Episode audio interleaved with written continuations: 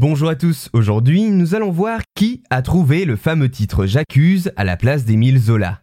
En 1894, Alfred Dreyfus, officier d'état-major de confession juive, est accusé à tort d'avoir livré des documents à l'Allemagne et sera par la suite exilé sur l'île du Diable en Guyane française.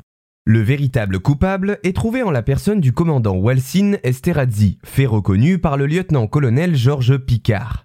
Malgré les tentatives de l'état-major pour étouffer l'affaire, un soutien grandissant pour Dreyfus oblige l'état-major de l'armée à faire comparaître Esterhazy en conseil de guerre. Le 11 janvier 1898, il est néanmoins acquitté.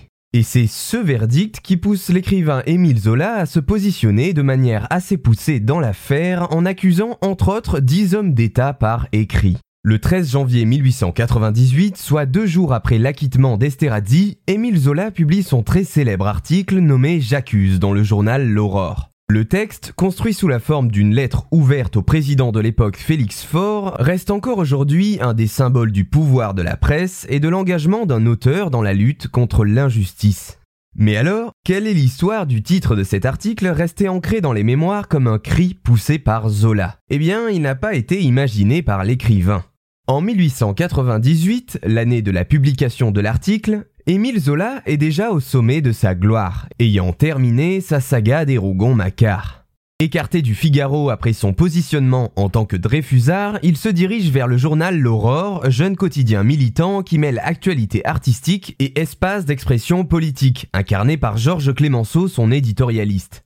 Émile Zola rencontre alors Ernest Vaughan, le directeur de l'Aurore, un jour après le procès, le 12 janvier, pour présenter son article, à l'origine titré plus prosaïquement Lettre à Monsieur Félix Faure, président de la République. Après la lecture devant toute la rédaction de son pamphlet, l'équipe du journal bute sur le titre, choisi dans la lignée de ses anciens articles comme Lettre à la jeunesse. Vaughan et Clémenceau s'emparent alors du texte et décident d'en changer son intitulé, qui ne correspond pas selon eux au format d'un journal.